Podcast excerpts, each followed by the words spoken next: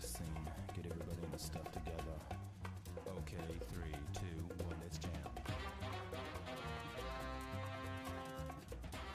Ei, vamos lá, começando o podcast Professores contra Escola Sem Partido, edição extra, edição especial, do podcast mais especial das, das ondas de rádio da internet. Comigo aqui, Renata Aquino, para discutir que diabo está acontecendo com o Escola Sem Partido na Câmara dos Deputados. Renata, como é que você se sente nessa bela noite de quarta-feira? Eu me sinto no plantão da Globo, pensando naquela musiquinha que dá infarto da gente quando toca. Eu me sinto depois do que plantão, acontece. Eu, eu me sinto depois do infarto, tô tipo num coma, assim. Tão só mobilizado pelo horror de, da existência. Mas então, vamos, vamos lá, vamos tentar recapitular o que aconteceu e aí a gente começa a discussão. É, Isso. ontem, quarta-feira, não. Ontem, terça-feira. Ontem, terça-feira.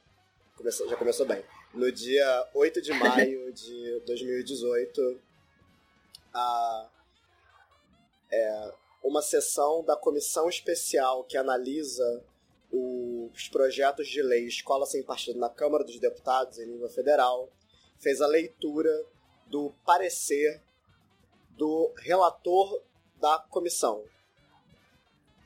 O que isso quer dizer na prática? Na prática, esse parecer deu o voto é, favorável do relator às propostas, é, além de dar a justificativa do porquê o voto era favorável, né, com uma defesa e legitimação dos projetos de lei. E, além do parecer, a gente teve a apresentação de um substitutivo, né, que é uma versão 2.0 dos projetos de lei Escola Sem Partido e Companhia que estão tramitando na, na Câmara dos Deputados. Então, foi isso que aconteceu e isso é um desenvolvimento importante, né? E não é algo necessariamente novo, isso já era uma, uma, um papo antigo junto aos membros da comissão, que a intenção deles é ter esse parecer discutido, votado, as emendas ao substitutivo discutidas e votadas até final de março, meados de junho, para que o, proje os proje o projeto possa ser encaminhado para. Como é que é o nome daquele negócio? Para o plenário. Né? Uhum. Então a ideia é até junho, mais ou menos, Escola Sem Partido vai sendo votado no plenário da Câmara dos Deputados. É, por isso que é importante, né? Essa, a comissão especial é o final de uma, da, da primeira etapa para que o projeto seja votado de fato. Pois é. E aí, assim, tô tentando explicar aqui, né? Porque imagino que a gente não costuma ter no Brasil, de maneira geral, uma relação muito próxima com as casas legislativas para saber como é são os trâmites, a tramitação dessas coisas e tal. O que, que acontece? Existe, desde 2014, na Câmara dos Deputados, uma série, desde 2014 começou a surgir na Câmara uma série de projetos, é, Escola Sem Partido propriamente dito, programa Escola Sem Partido, com aquele anteprojeto que foi primeiramente feito pelo Miguel Magib, criador do movimento de mesmo nome, e também teve uma série de projetos que se chama ou de tipo escola sem partido, que é uma cópia com algumas diferenças, é, projetos focados na coisa da ideologia de gênero e tal. E aí, como tinha esses vários projetos parecidos, em 2016, esses projetos viraram uma árvore de apensados. Apensar é quando você anexa, tudo passa a gritar junto ao mesmo tempo. Então, quando eles são apensados, ou são aprovados todos juntos ou nenhum, né? Como se eles viram um grande pacote é, analisado conjuntamente. Como que é a tramitação normal de um projeto na Câmara? Passa pelas comissões cabíveis, sempre passa pela Comissão de Justiça, que provavelmente da Câmara não é esse nome, mas é a comissão que analisa a parte formal do projeto, ver se está de acordo com a lei do país, e as outras comissões de, sei lá, saúde, segurança, educação, cultura e tal. É, como esse era o pacote de projetos, iria demorar a ser avaliado tudo, é, que, que a bancada, as bancadas cristãs, a evangélica e católica, com o lobby da galera do Escola do Partido, lembrando que o Leonardo Gil mora em Brasília, ele é procurador do Estado de São Paulo, que atua em Brasília, ele claramente tem muito entrado na Câmara, assim, eles lá se articularam para fazer então uma comissão especial, uma comissão especial, temporária, para analisar esses projetos em conjunto. E aí, em vez de eles passarem por várias comissões, o que provavelmente iria fazer a tramitação se alongar bastante, essa comissão analisa só ele e ela fica focada nele. Essa comissão foi instaurada no final de 2016, né, na época, e isso foi muito comemorado. Tem um texto que a gente fez na época para o nosso blog, o Professores contra a Escola Sem Partido.wordpress.com, falando sobre essa comissão. E assim, eu não contei agora, mas vocês podem ver, gente colocar o link aqui embaixo, de tipo, dos 22 titulares, 13 também são integrantes da Frente Parlamentar Evangélica. Dos que não são da Frente Evangélica, tem alguns que são da bancada católica, e acho que, se não me engano, a comissão só tem duas pessoas que são abertamente contra, que é o Glauber Braga, do PSOL, e o Bacelar, que eu sempre esqueço o partido dele. Mas enfim, então, tipo, de 20 e pouquinhos membros, a ampla maioria é parte das privadas cristãs. Se não me engano, na época da instalação dessa comissão especial, o Flavinho, que é do PSC, Partido Social Cristão, São Paulo, ele comentou numa entrevista para o site da Câmara. Essa entrevista aconteceu, a gente tem que verificar a data. É, uma pessoa perguntou sobre a relação entre a bancada católica e evangélica, e o Flavinho respondeu que não tem diferença nenhuma entre eles, os dois acreditam na Bíblia, só tem diferença na Virgem Maria e outro ponto que eu também não lembro, mas enfim, de resto, eles em tudo no Congresso. Então eles estão aí juntos, então, hegemonizaram completamente a comissão e fizeram dessa comissão especial um palco para eles fazerem o que quiserem e darem ali um, se criarem um simulacro de discussão democrática sobre a escola sem partido. E o que está acontecendo? Foi instalada em 2016, ela frequentemente foi é, prorrogada, então continua sendo prorrogada. E aí ontem a comissão divulgou, primeiro, ela divulgou na página dela, na página do Marcos Rogério, que é um cara do DEM, que é o presidente da comissão, membro da Frente Parlamentar Evangélica, é, que seria lido o parecer da comissão, mas depois a gente viu que a chamada estava errada, não é o parecer da comissão que foi lido, é o parecer do relator da comissão. É, se tivesse diversidade nessa comissão, esse parecer, mesmo que favorável, poderia sofrer mudanças, poderia não ser aprovado e tal, enfim. Mas conhecendo os membros de comissão, certamente vai ser aprovado etc. Isso é certo. Uh, na Câmara dos Deputados, a gente só vai ter um debate real em torno da dessas coisas no plenário. Aí vai ser a barbárie para a gente conseguir articular um combate a isso, assim como do lado deles vai ter certamente mil tentativas de articular a aprovação. Sim, fale bastante, Diego, continue.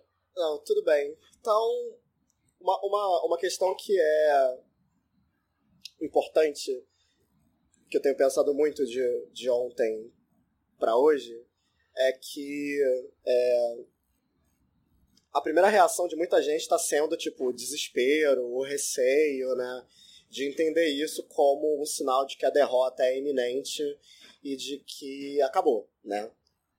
Mas isso que você falou no final agora é, vai muito de encontro ao que eu tenho pensado também. Que, tipo, esse é o momento de começar a fazer o escândalo, de começar a rodar, to a, nem rodar a Baiana, rodar a Bahia inteira para expor o que que essa comissão de fato fez, né?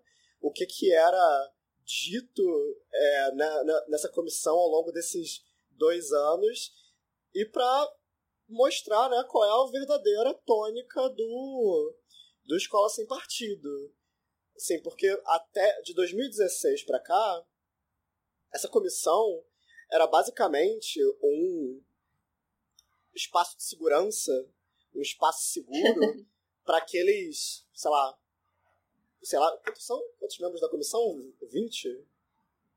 Vai falando que eu conto e já te falo. Tá, para aqueles 20, 30 poucos cabeças ficarem falando as maiores atrocidades e barbaridades que eles podiam é, conceber sem se preocupar em se responsabilizar com isso, porque é só uma comissão temporária discutindo um assunto específico, como é uma discussão que se, se estende durante anos, é muito difícil você criar uma narrativa imediata ou fazer uma cobertura é, a longo prazo do que está acontecendo.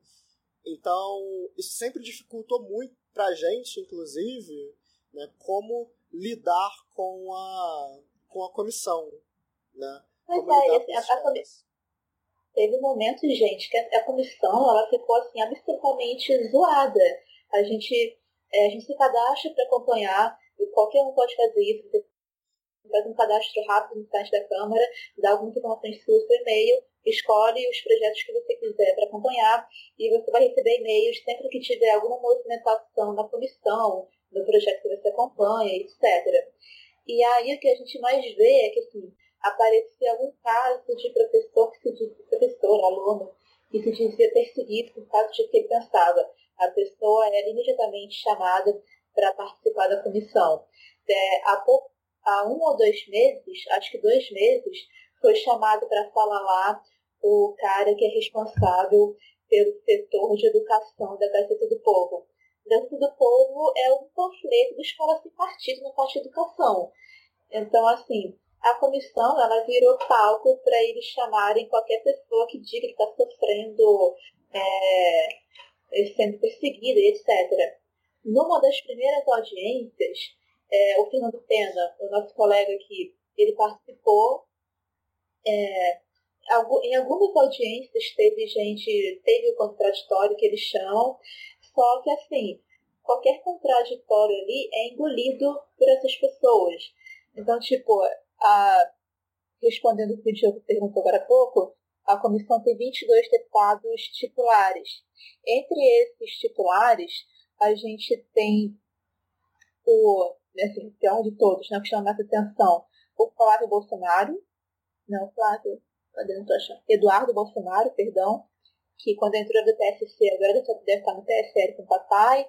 Tem o João Campos, que era presidente da Frente Parlamentar Evangélica, não sei se ainda é, mas tipo Rogério Marinho, que é o cara que propôs o projeto, depois ele tirou questões estratégicas, mas ele tinha apresentado um projeto que criava um crime chamado de assédio ideológico, essa pessoinha está na comissão. Então, enfim, é palco deles. A gente não via, a gente acompanhava e tal, mas assim, acompanhar, assistir a audiência, para olhar os argumentos, perdeu um pouco de sentido para a gente, porque é mais do mesmo. Eles criaram um simulacro de democracia ali para eles, para depois dizer que teve discussão ali. Eles meio que criaram uma CPI praticamente, né? Porque uma parada que é, isso se tornou assim é, rotineiro. Você não tinha uma discussão política sobre a questão você tinha, tipo, a única discussão, se era uma discussão política, era uma discussão, tipo, da pequena política, assim, era, era do tipo, uhum. ah, é, o aluno da faculdade tal que é, falou que o professor foi malvado com ele, aí o cara ia lá para poder consolidar essa narrativa da, da doutrinação e aí a comissão se abria para isso sempre partindo do pressuposto, né, de que a questão estava dada, a doutrinação está aí, a gente só quer confirmar o que a gente já sabe que acontece. O que é, é muito conveniente, né? É aquela coisa que o Escola Sem Partido faz meio que na sua página, né? Que é pegar um conjunto de casos, não analisar os casos com profundidade, mas usar esse número, essa, essa questão puramente quantitativa, né, de quantidade, número e tal, para inflar a causa deles. Foi isso que essa comissão virou, assim. E, tipo, a coisa é tão escrachada, gente, mas é tão escrachada, que no dia que a, que a comissão foi instalada, a Bia Kiss estava lá filmando e fazendo live, Bia Kisses, para quem tem o prazer de não conhecer, ela é uma das fundadoras do finado Revoltados Online, cunhada do Miguel Najib. Imagina, gente, imagina esse Natal. Imagina que merda que desse Natal dessa família. Caramba. Enfim. É, e aí tem foto no nosso post no blog né, da, da mesa, da comissão sendo instalada, e o Miguel Najib está sentado na mesa, do lado do João Campos. Miguel Najib não é um representante eleito de porra nenhuma. Miguel Najib é um procurador, não sei se já aposentou, enfim, acho que não. É um procurador que trabalha por lá, etc. Mas a foto é ele sentado na mesa com comissão, sabe? E tipo, é, no início, quando a gente ainda assistia algumas audiências, tinha a audiência que o Fernando participou, ou uma das que participou, é, tinha momentos que o Najib falava com o da mesa, dizendo para as pessoas o que elas deviam falar, sabe? Ele é tipo meio que o coach da galera ali. Enfim, foi isso que a comissão virou, sabe? Na verdade, eu acho que nem foi isso que a comissão virou. Eu acho que isso era era para isso que ela sempre é, serviu. É, até e aí vem uma questão, né? eu não não tô muito. não sei muito bem como é que funciona o regimento da, da Câmara, mas quando, você, quando a gente pega a tramitação da árvore de apensados, a gente vê que em certo momento tinha é, um projeto de lei que era o projeto 2173, alguma coisa assim. Ele era um projeto que fala é, que queria censurar a questão de gênero de alguma, de alguma maneira. E esse projeto nos livros didáticos, isso. Ele queria censurar debate de gênero nos livros didáticos. E aí esse projeto foi retirado de tramitação e retirado da árvore de apensados. O que, que isso criou? É, a, os projetos já estavam tramitando há muito tempo já, já fazia, sei lá, mais de um ano, e eles já tinham passado por várias comissões. Quando você tirou aquele, esse projeto do, do censurar nos livros didáticos, isso tornaria necessário que os projetos, é, que a árvore retornasse ao começo do processo de tramitação. O que eu, o que eu vendo pela, pela, pela, por essa cronologia da tramitação do projeto, eles criam a comissão como uma forma deles poderem contornar essa, esse movimento. Ao invés de ter que voltar tudo do começo para poder chegar até o final do processo, o negócio ser votado, você cria a comissão e, e dá para perceber claramente que as pessoas que foram escolhidas para a comissão especial eram as mesmas pessoas que já defendiam fervorosamente os, os projetos nas comissões anteriores, especialmente quando a gente pega na comissão de educação, né? Só que quando a gente vê, por exemplo, as discussões, os debates, as audiências públicas do Escola Sem Partido, na época que ele estava na comissão de educação, dava para perceber claramente que as, pessoas, é, as pessoas que estavam lá para defender os projetos, elas não tinham um controle total sobre a, a narrativa, porque a comissão de educação, pelo menos, né, ela também é uma desgraça do começo ao fim, mas ela tem uma constituição um pouco mais diversificada. Então, vira e mexe, por exemplo, o caso daquela deputada, agora eu não vou lembrar o nome, até depois ela ganhou um vídeo com Oclinhos, que ela. Era uma audiência pública da Comissão de ah, Educação sobre é, a, é a Salomão, Margarida Salomão. Margarida Salomão. Numa audiência pública sobre a escola sem partido na, na Comissão de Educação, ela mandou um esculacho sinistraço pro Miguel Najib. Essa o trecho da fala dela foi recortado num videozinho separado e isso foi amplamente divulgado e, isso, e a gente inclusive é, divulgou isso também, né? E isso esse caso e vários outros mostram uma dificuldade de você controlar a narrativa dentro das outras comissões, né? Uhum. Porque nem todo mundo tá dentro do, do roteiro. Cara, quando a gente vê quem foi escolhido para compor a comissão especial, a gente percebe claramente assim que a comissão especial ela é uma forma de você aparelhar o processo legislativo com a galera pró escola sem partido.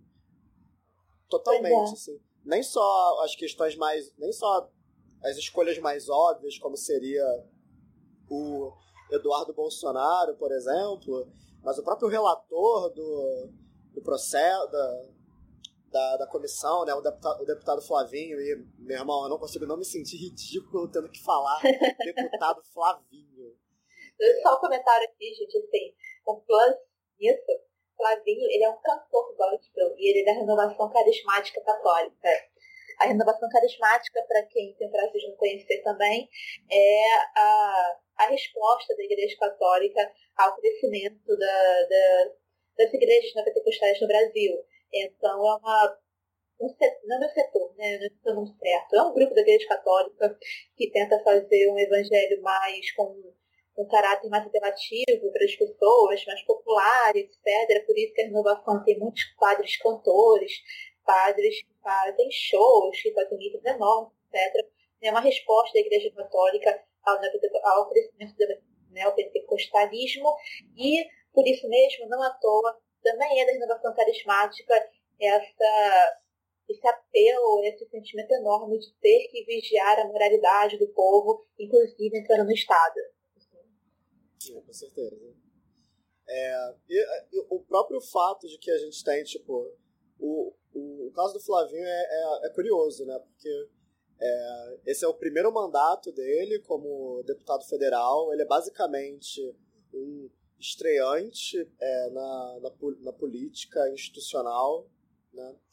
E, cara, e, e a gente percebe como a Escola Sem Partido tem sido importante para promover esses caras, né? Porque um, um, um político que, mesmo em nível federal, poderia estar completamente perdido no, no mar de 600 cabeças que são os deputados da Câmara, ele consegue, ele por causa da escola sem partido, né, aparelhando a discussão sobre escola sem partido, ele consegue ter uma projeção e um é, e um destaque, um palco muito grande como relator da proposta.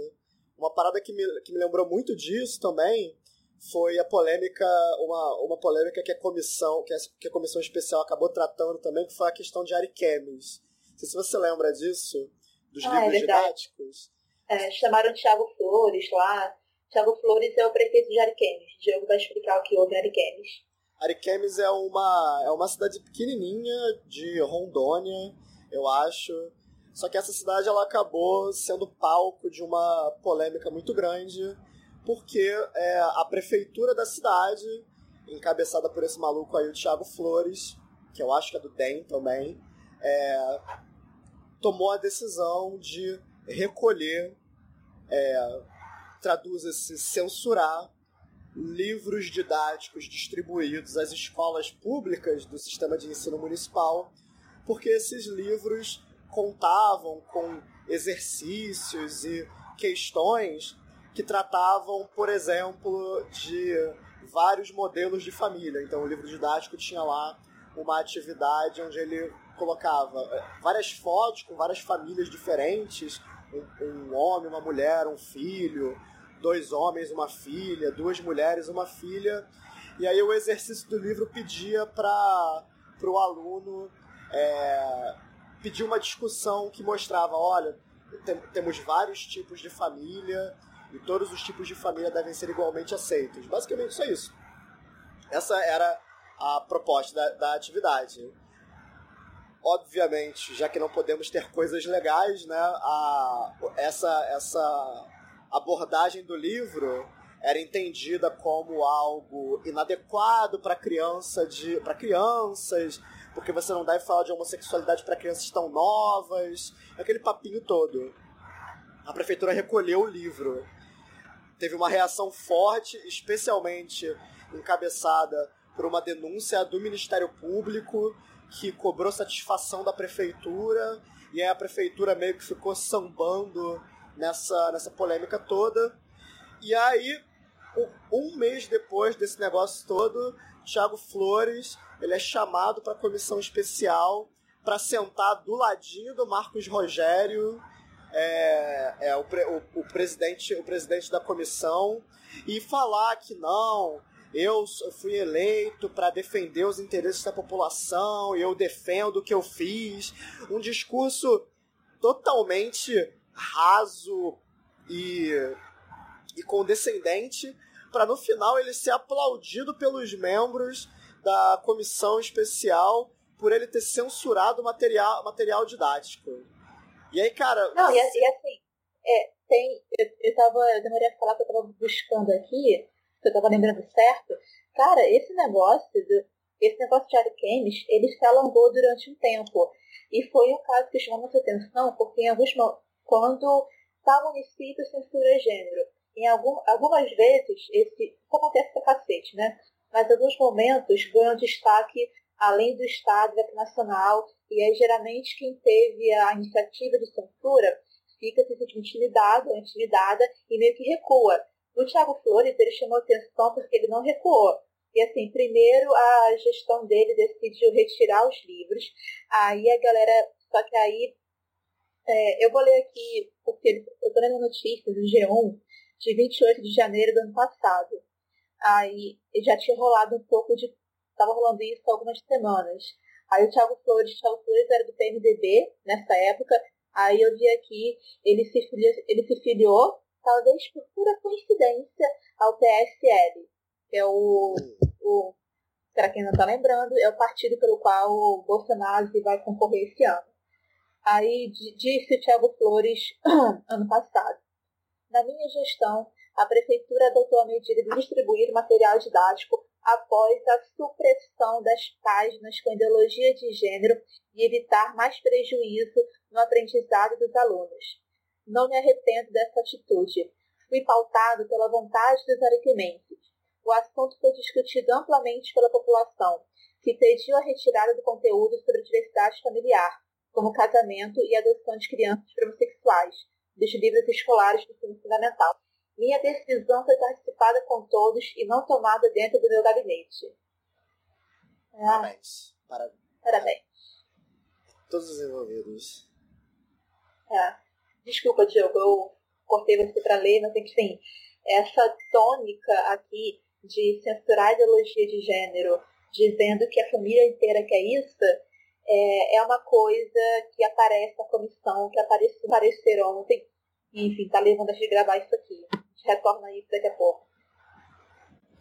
Mas, cara, você, você imagina, né, cara? Você de um prefeito de uma cidadezinha de, de Rondônia, você consegue ser chamado para uma, uma comissão em, em Brasília, onde você vai estar tá lá junto dos, das, de algumas das principais lideranças da, da, da base da sua bancada parlamentar, da base da, fre, da frente de, de várias frentes parlamentares. Cara, você não imagina o tanto de capital político que o Escola Sem Partido pode ter dado para esses caras, o quanto de articulação esses caras vão conseguir desenvolver usando o Escola Sem Partido.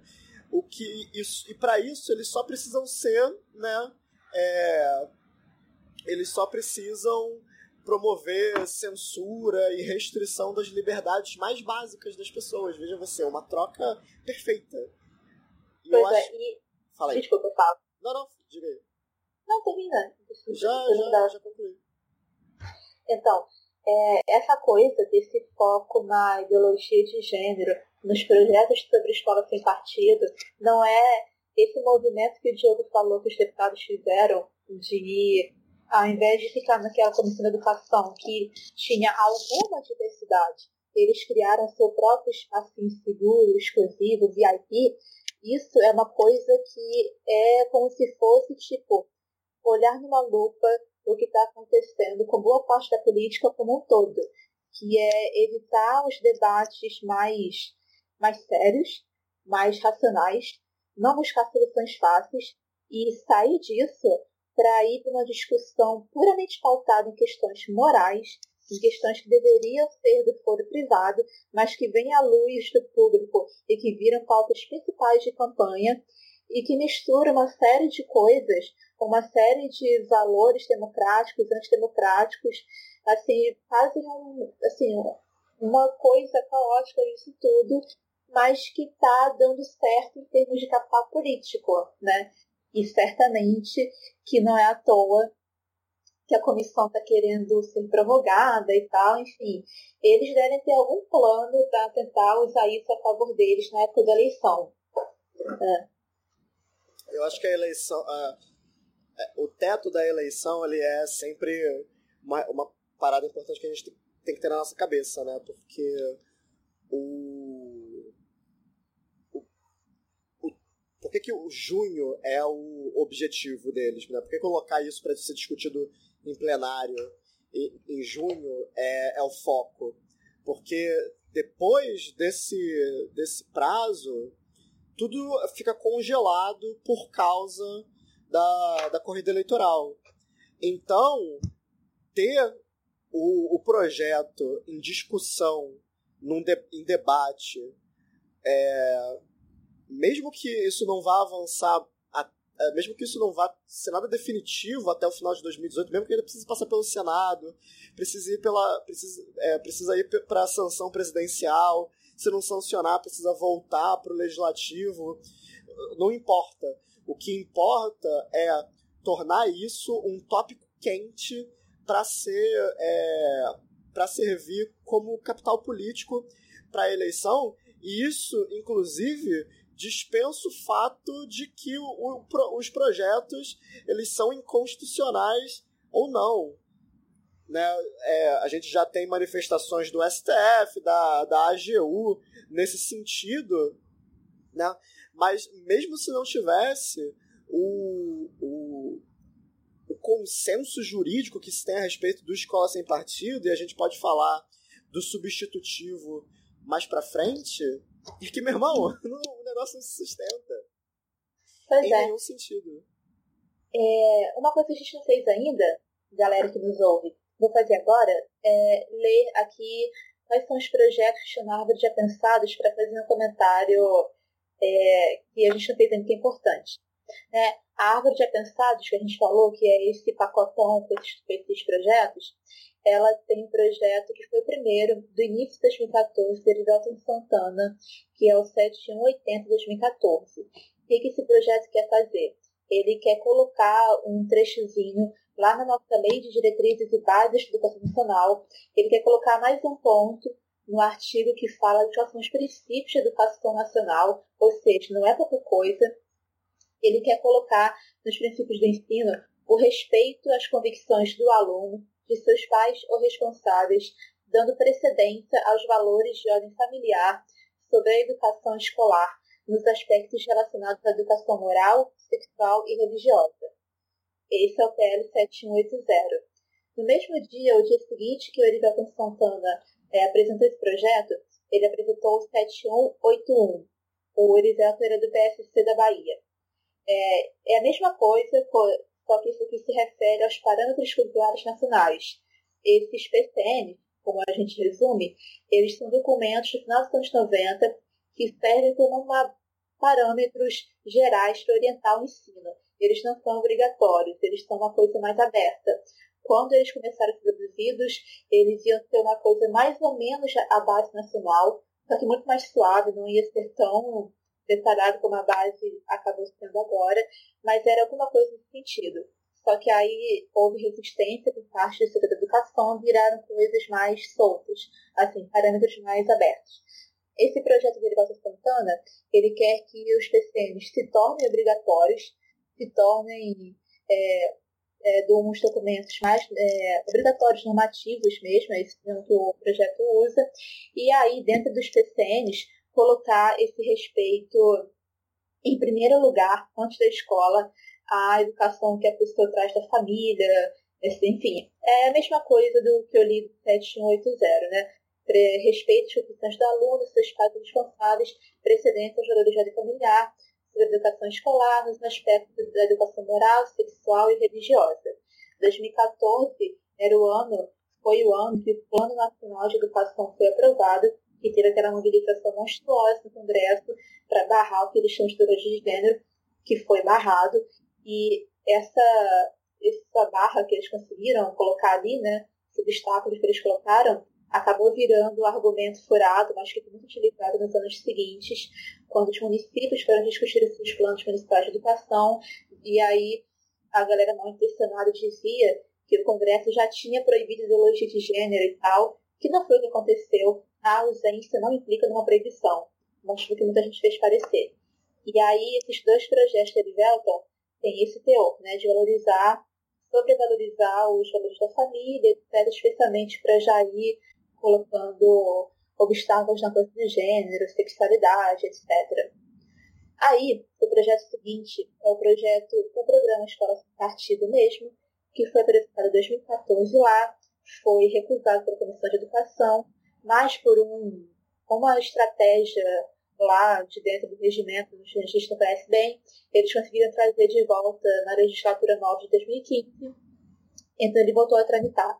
Então, o, nessa árvore de pensados só tem um projeto que se chama Programa Escola Sem Partido, que é o 867 de 2015, do deputado Isalfi, que é do PSDB, do Distrito Federal. O outro projeto é 1859 2015. Ele é, ele é assinado por vários deputados, é, vários deles da bancada evangélica, Alan Rick, Bonifácio de Andrada, Celso Bussamano, Eduardo Cury, Antônio Carlos, Antônio Massaí, nem todos eles estão da bancada evangélica, muitos são. Tem tipo, acho que são 14 pessoas nesse projeto. E é um projeto que é pura e simplesmente, se é bem direto nisso, é para proibir ideologia de gênero na escola. Ele também quer lá colocar mais um trecho na Lei de Diretrizes e Bases, e o trecho que eles querem colocar é a educação não desenvolverá políticas de ensino, nem adotará currículo escolar, disciplinas obrigatórias ou mesmo de forma complementar ou facultativa que tendam a aplicar a ideologia de gênero, o termo gênero ou orientação sexual. Esse trecho, que qualquer um que está no curso de vontade de matar, de morrer, depois de ler isso. Matar e de morrer. De matar e de morrer, é, tá nesse projeto. E é, isso aqui, o projeto mesmo, é uma página, mas aí tem outras 16 páginas seguintes de, é, expondo uma super teoria da conspiração, fazendo uma articulação direta muito bizarra entre comunismo e o gênero como estratégia de destruir a família. Então, tipo, falar de gênero é basicamente querer destruir o capitalismo e a família para implantar o comunismo. É isso que, esse, que a justificativa desse projeto é, coloca, inclusive falsificando passagens de alguns livros do Marx e do Engels.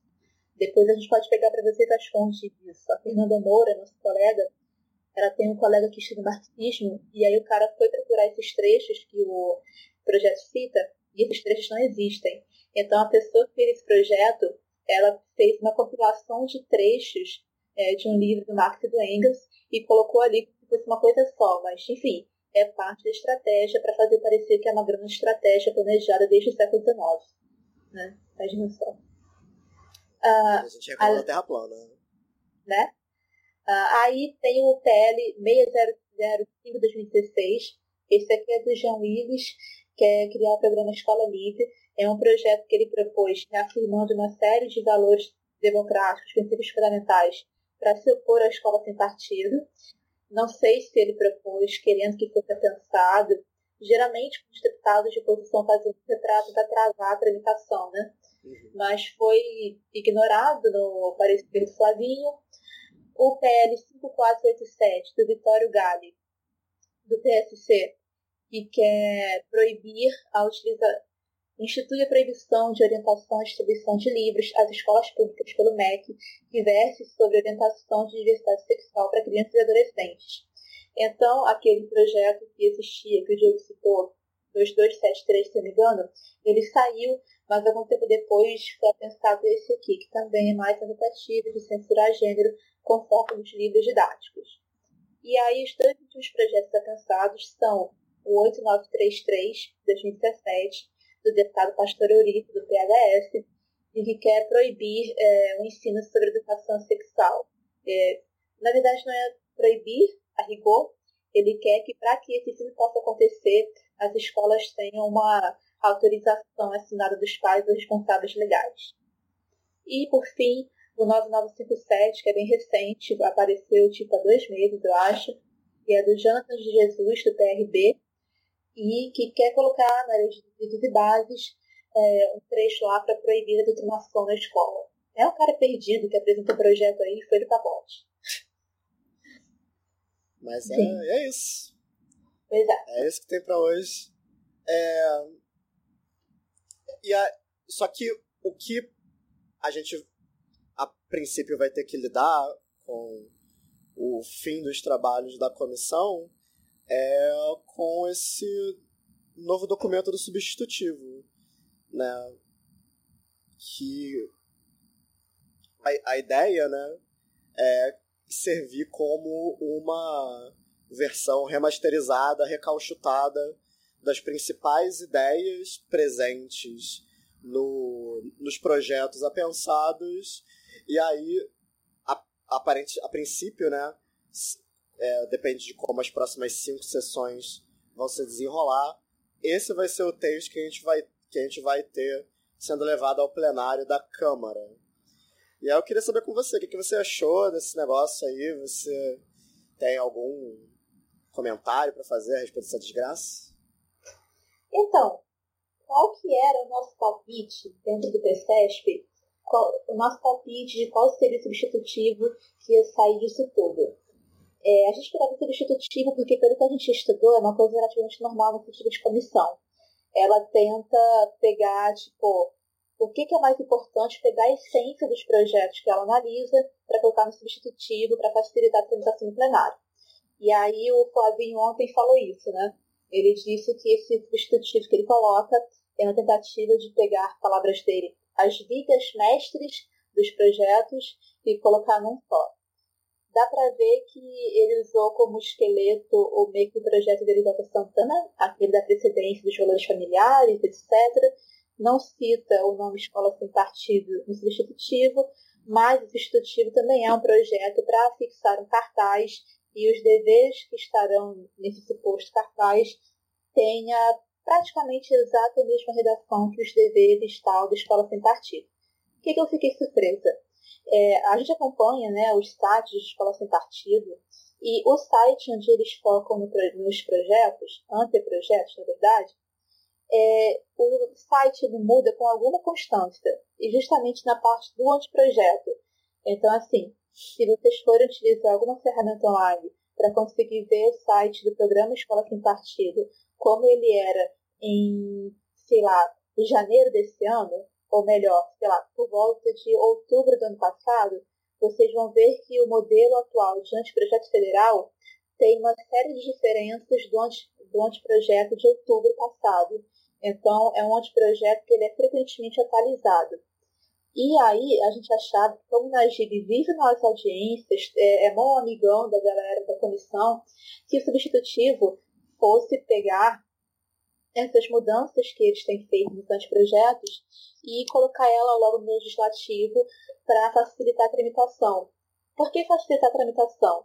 Porque o Miguel Najib, ele é um cara que, pelo que a gente vê em aparições públicas, falas públicas, ele, de vez em quando, ele tem alguma malícia, alguma astúcia de não se mostrar tão bizarro quanto ele é. Por exemplo, atualmente, o anteprojeto federal, ele não fala mais de ideologia de gênero. Ele fala, é mais ou menos assim, no tratamento das questões de gênero fica proibido o proselitismo. Então, eu fiquei até impressionada porque, tipo, aceita que isso apareça, só que proibindo o proselitismo. Então, é, tipo... Na verdade, não aceita, né? Porque... Pro... Proselitismo, como assim? Proselitismo com questão de... O que, que é... Cara, o é. que é proselitismo com questão de gênero? O que, que, isso quer... O que isso quer, quer significa? Entendeu? Sim, isso. É tipo Só você que... dizer, é, você não vai ser proselitismo, proselitista com questões envolvendo melancia. Quê? é, não, tem tudo isso, é absurdo. É assim, primeiro que mesmo que a gente acreditasse que a prática vai ser desse jeito, é só olhar a página e não é. Na real, eles chamam, tipo, eles vão seguindo o fluxo e vão chamando de doutrinação, perseguição, ideologia de gênero, tudo que eles não gostem. E eles não gostam de nada que questione o status quo branco, cristão, heteronormativo, heterossexual, enfim. O que está fora disso é errado, é proselitismo. A gente sabe que a prática deles é assim. E, tipo, antigamente eles falavam que não, a gente quer respeito, não sei o que, lá, lá, lá, como a determinação ensino básico. Hoje em dia eles já mandaram isso pro caralho há muito tempo e eles estão all the way loucaços, atacando sempre esse superior. Então, enfim, não dá para confiar no que eles falam. Mas, nesse anteprojeto, Najib tenta fazer um pouco isso, mesmo que ele não siga isso no que ele fala publicamente. Nesse substitutivo, não tem nenhuma preocupação em diminuir a bizarrice de ninguém. Assim, não é sutil, não é suave. Então, assim, em termos de estratégia, eu acho que é até melhor assim, que como tá tudo muito escrachado, né? a censura está muito escrachada, é, a gente não, não vai ter que ter um trabalhinho maior de explicar, tipo, não é proselitismo nas questões de gênero, porque proselitismo e gênero são palavras fortes no, na atualidade, né? Tipo aquilo que os caras que estudam mídias sociais falam quando eles estão dizendo como é que funciona a difusão de notícias. Não são as notícias com título racional explicando as coisas que circulam, são as notícias com título sensacionalista, falando que fulano é ladrão, que fulano era, enfim, essas coisas horríveis que a gente vê. Então, é, quando ele coloca proselitismo e gênero na mesma frase, isso, o conteúdo é absurdo, mas as palavras-chave ali, enfim, serve para mais um verniz de não somos tão bizarros, né? Mesmo que pouco, mas para o lado deles, para as pessoas que já estão suscetíveis a esse tipo de demanda, é, é algo mais. Só que é um verniz que esse substitutivo não tem. Então, já pensando como é que vai ser o nosso combate quando isso chegar no plenário, se chegar desse jeito, vai ser mais simples, não vai ter muito verniz para a gente ter que raspar, sabe? É, vai ser mais tranquilo. Eu acho que eu só queria destacar algumas coisas com relação ao, ao texto em si. Ele é bem curtinho, né? Então acho que dá para fazer isso sem uhum. problema no artigo 1 eu acho que das maiores novidades em termos de vocabulário, principalmente, acho que a principal é o, o artigo 1 né? Que ele diz assim: esta lei disciplina o equilíbrio que deve ser buscado entre a liberdade de ensinar e a liberdade de aprender no âmbito da educação básica em todos os estabelecimentos de ensino públicos e privadas. Então, a, então é, eu acho que é a primeira vez, pelo menos, que eu escuto eles articulando as ideias deles dessa maneira, como, como assim, o combate à doutrinação ideológica, a defesa da escola sem partido é uma defesa do equilíbrio entre a liberdade de ensinar e a liberdade de aprender. O que é o que não serve de muito se a gente considerar que o resto do projeto, que é uma repetição das ideias do Escola Sem Partido, por exemplo, o artigo 2 é basicamente o cartaz dos deveres do professor, o artigo 3 ele fala do, quarto, do cartaz, e o artigo 4 fala é, de, do que, de onde que essa lei vai ser aplicada, né? E aí isso aí também é do, é do anteprojeto, principalmente, né? Que a lei vai ser aplicada uhum. a livros didáticos, avaliações para o ingresso no ensino superior, universidades, por aí vai. É, e é estranho, né? Porque eles falam de, uma, de um equilíbrio entre a liberdade de ensinar e de aprender. Se eles tivessem sido espertos, eles teriam é, criado um projeto em torno dessa ideia. Só que eles criaram um projeto em torno do Escola Sem Partido. O Escola Sem Partido não quer um equilíbrio entre a liberdade de ensinar e a liberdade de aprender. Na verdade, o que o Escola Sem Partido quer é o, é o monopólio da família sobre a consciência dos, dos seus dos filhos e sobre os saberes profissionais dos professores. É, e não, e não é nem um monopólio assim, das famílias. é o monopólio de um tipo de família, que para eles é a única que importa, é a única que realmente existe, né? Uma família branca, papai, mamãe, filho e filhinha. Só isso. Se você só tem pai, se você só tem mãe, se você mora com a sua tia, se você mora com amigos, sei lá, com familiares que não são seu pai e sua mãe, se você tem duas mães, se você tem dois pais, não é família, não importa.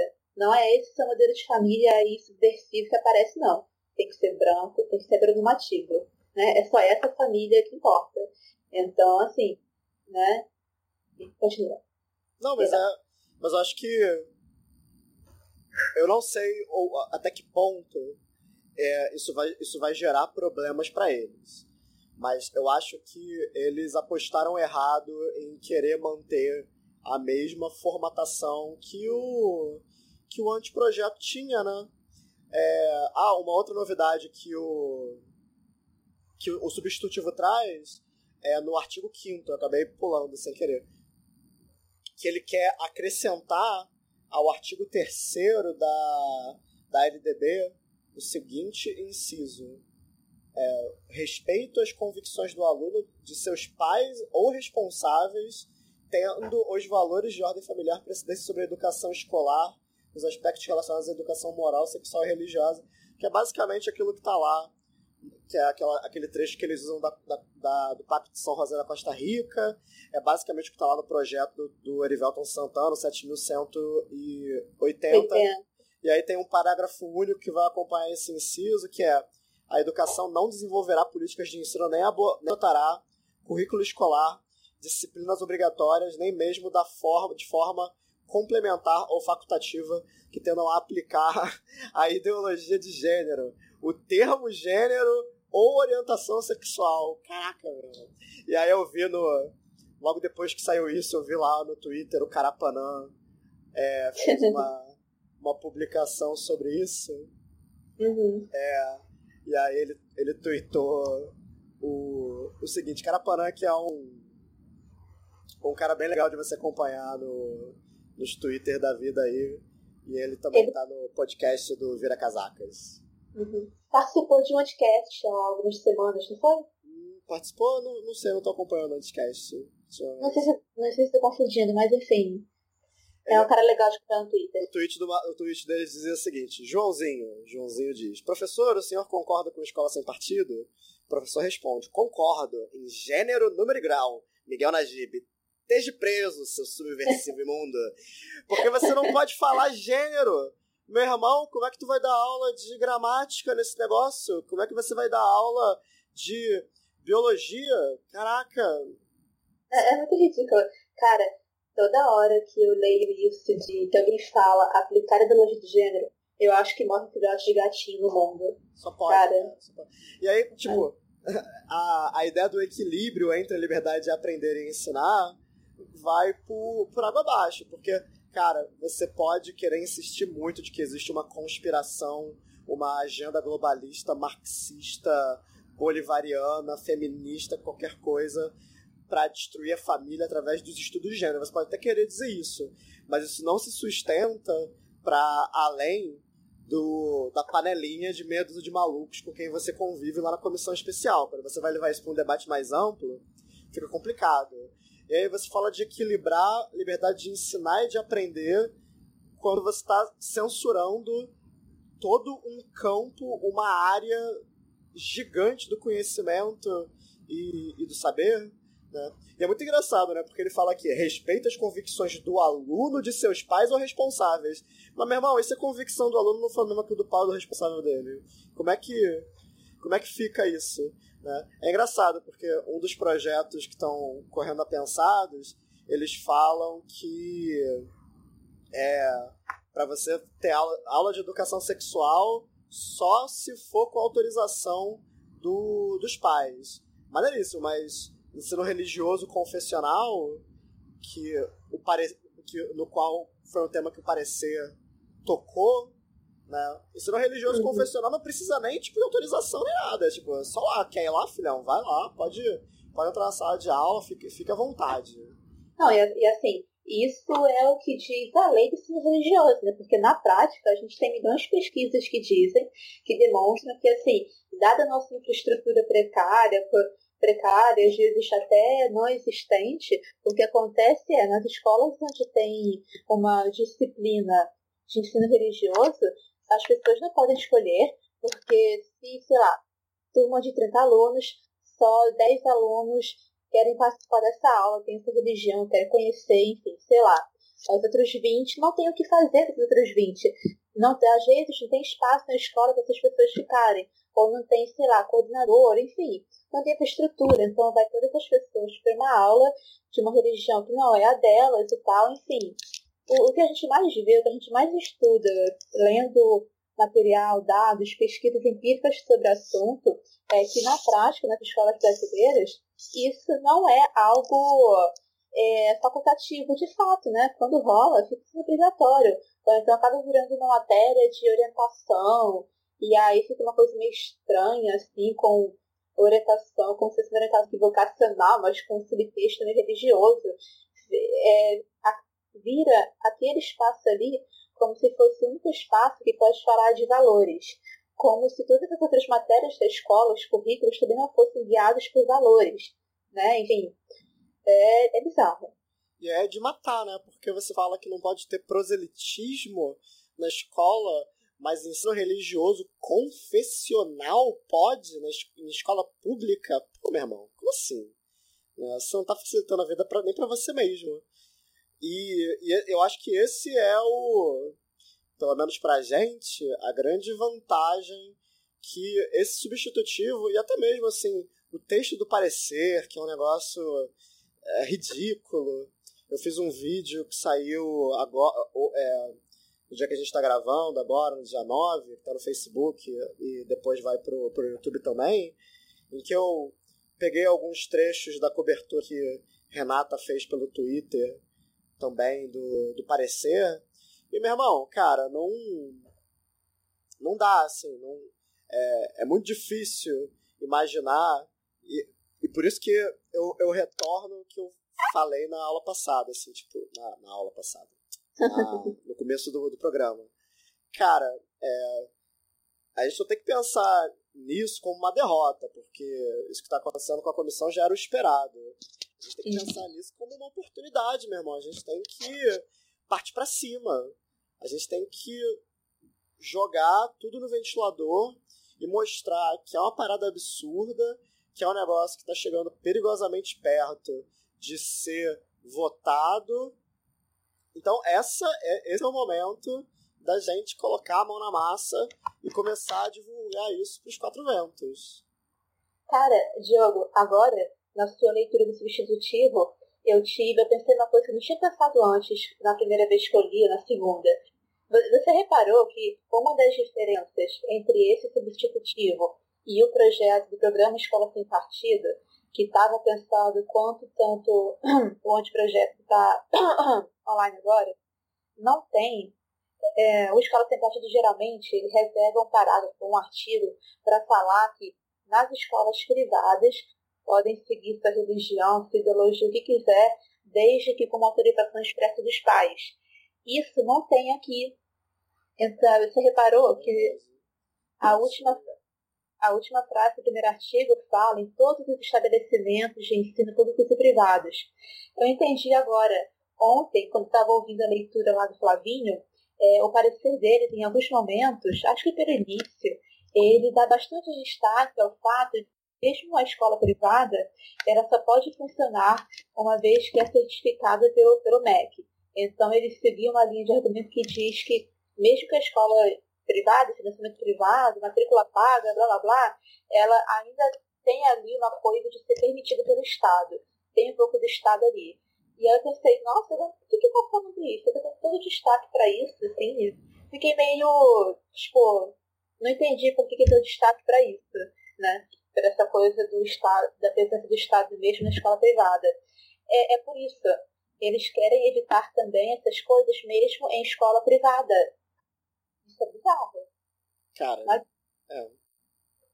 Isso é bem bizarro. Ah, então, gente, acho que a gente conseguiu né, tentar falar os principais de tudo, né? Da, fazer um passo rápido disso. A gente vai gravar um programa específico sobre os projetos de escola sem partido no, na Câmara de Deputados de maneira mais calma, com, uma, com o Fernando, com o Fernando e tal. Isso aqui a gente foi meio corrido, que a gente queria tentar dar só bastante para vocês entenderem a importância do parecer que foi de terça-feira. Né? E aí, assim, para terminar, uma coisa que eu acho, assim, eu fiquei bem assustada quando eu ouvi o Flavinho falando, é que, assim, né, mais uma vez, esse foi o tom da política em 2014, está parecendo que vai ser o tom das eleições esse ano, é o tom que a escola sem partido dá para falar de política, e que eu ainda acredito que eu sou ingênua, gente, mas ainda fico assustada quando eu ouço isso. Na página 19 do parecer, link aqui embaixo, é, é um, um, parágrafo curtinho, depois de ter falado um monte de besteira absurda, é, esse parágrafo fala o seguinte: ideologia de gênero é uma questão essencialmente política, parte de uma revolução cultural baseada, entre outras coisas, no desconstrucionismo filosófico e no relativismo moral, concepções extremamente debatidas e criticadas no âmbito acadêmico. Não é superior à vertente filosófica alternativa, logo não deve gozar de status legal. Isso aqui eu fiquei, fiquei mal quando vi, cara, porque é uma exclusão muito categórica. Primeiro, que é uma coisa muito, muito, muito perigosa para a gente que se uma democracia radical, uma democracia plural, uma democracia onde qualquer exclusão e qualquer definição de um discurso enquanto algo é, perigoso, é, enfim, qualquer tipo de definição, quando a gente quer excluir um discurso, essa exclusão tem que se dar em termos políticos.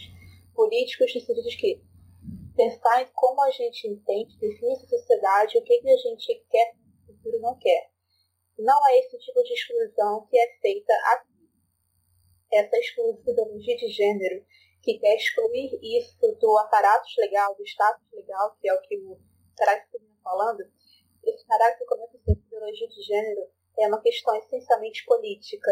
E aí ele iguala a política aqui a uma revolução cultural é, baseada em uma série de coisas criticadas e que logo deve gozar de status legal. Então, tipo, por que ideologia de gênero? Nessa coisa que eles entendem parte de uma série de, de uma conspiração para tomar o Estado, porque, segundo eles, parte de posições localizadas de certas concepções, isso não deve ter status.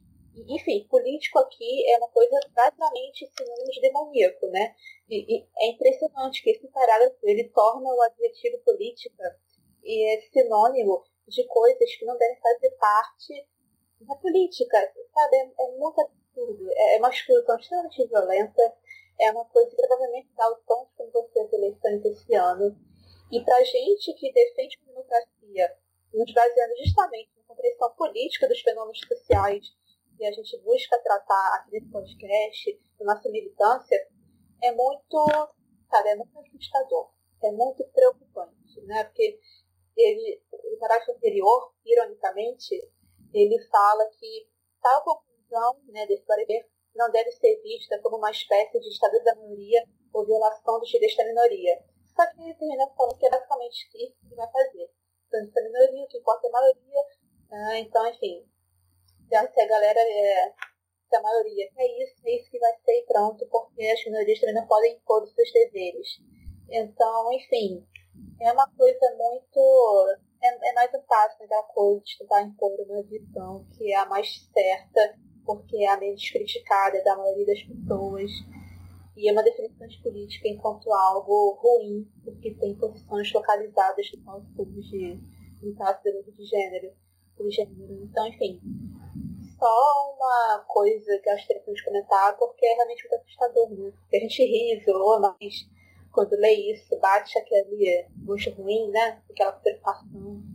Nossa, eu acho que só justifica o fato de que, cara, eu sei que esse é um momento em que todo mundo tá muito desgostoso ou é, é, desconfiante da, da ideia de defender, de defender politicamente, de maneira ampla, ideias progressistas e que é, o, o gosto amargo na boca desde muito tempo é muito forte. Mas, meu irmão, cara, se tem, se existe um momento em que a gente tem uma oportunidade de fazer um caldo com, essa, com essas bizarrices, é esse momento, cara. Agora é hora de fazer escândalo, agora é hora de fazer piti. E eu acho que se a gente organizar direitinho, todo mundo fica feliz no final. Então eu acho que isso é uma coisa que, para contrapor, assim, para não acabar o podcast, como geralmente acaba, né, na, na naquela. Ah, então, vamos para casa agora, gente, dormir pelas próximas 36 horas. Cara, por incrível que pareça, eu tô um pouco mais otimista do que talvez eu deveria. Né? Para mim, cara, momento agora de sair dando voadora começou ontem. E eu espero que a, a, a gente consiga tirar o máximo de proveito disso possível. Certo? Beleza? Beleza. Completando o que o Diego falou, né? Se essa frase, essas frases que eu li é, mostram, sei uma brecha, uma possibilidade, um futuro bisonho, elas também, esse futuro não está definido, ele não está dado, ele não está pronto, né? o futuro não existe enquanto a gente não faz no momento, ele é só um horizonte, horizonte sobre o qual a gente pode agir, a gente pode mudar, né? Então, o que a gente tem que fazer isso aqui é usar, sei lá, nem que seja como combustível para dar raiva, para dar, seja lá o que for que a gente precise para fazer alguma coisa, né? Enfim, acho que é bem isso que o Diego falou. Certo. Então, é isso. Vamos pros contatinhos. Contatinhos. É... Então, gente, é, a gente está fazendo isso ainda, né? Vamos começar agora. A gente está saindo no feed do Sobre História Podcast, um podcast sobre história, feito por professores de história, todo mundo trabalha ensino básico, uma galera maravilhosa, programas de super alta qualidade. E aí, pra gente, pra gente, agora falando por parte do sobre história como um todo, pra gente conseguir manter a constância dos nossos programas, a gente criou um Apoia-se. Porque antes o nosso colega Daniel estava fazendo mas aí não está mais. É, muito trabalho com pessoa só, etc. Então a gente terceirizou a edição. E além disso, a gente criou uma série de. Né, tentando fazer mais programas e tal. É, a ideia do Apoia-se é que a gente consiga manter a constância do programa, dar recompensas para ajudar a gente e manter, enfim, esse conteúdo maneiro rolando, continuando e tal, enfim. E aí viemos aqui no meio desse pedir ajuda de quem curte o programa. me dá dinheiro! Me dá dinheiro. Diz que eu sou lindo e me dá dinheiro. É só, é, esse é o recado. É, é basicamente esse o recado. E aí, pra quem acha a gente lindo, é, tem, tem, você pode contribuir com um real, cinco reais, dez reais, vinte e cinco, cinquenta, cem, quanto vocês quiserem, na verdade, né?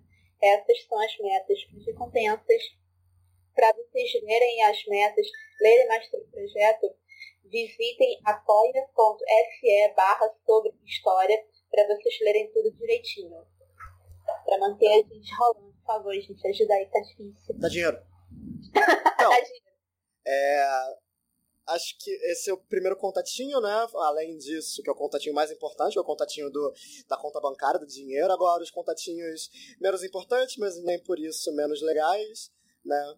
É, curta, siga, compartilhe, ame a gente no Facebook, Professores Contra o Escola Sem Partido, no Twitter e no Instagram em arroba profs contra UESP. A gente também está no YouTube, Professores Contra Escola, é, Professores Contra Escola Sem Partido. que mais? só para lembrar, né? Esse podcast é uma parceria sobre História Podcast, Movimento Educação Democrática e Professor de Conta Escola Sem Partido.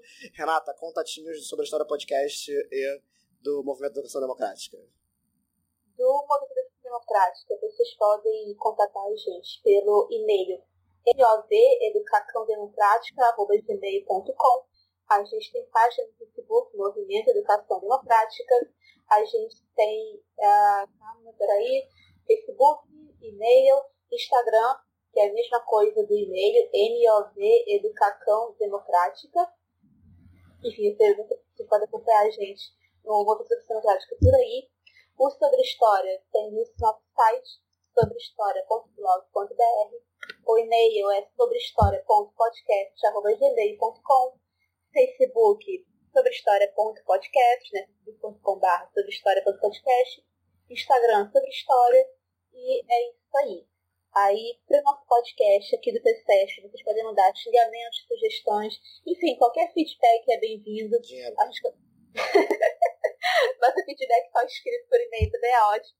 A gente quer saber o que vocês estão achando do conteúdo do programa, sei lá, duração, o que, que vocês gostariam que a gente falasse, sei lá, dúvidas serem esclarecidas, o que vocês estão achando do áudio. A gente está trabalhando para melhorar o áudio nas próximas edições. A gente teve um a gente não sabe qual foi o tamanho, né? Mas algumas pessoas reclamaram do áudio do programa anterior. Ah, sim, tem que falar disso. Peraí, deixa eu só pegar o. Porque é reclamação, mas eu... meu sonho de podcast é poder ler comentário também.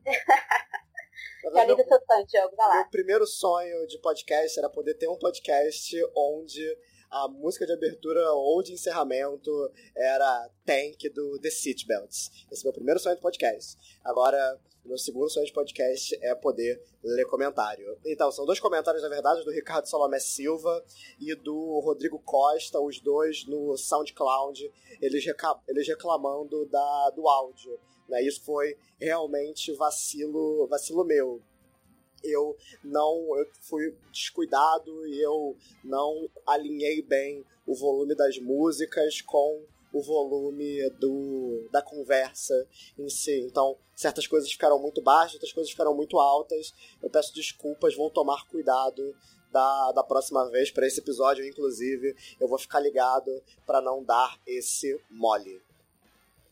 É isso aí.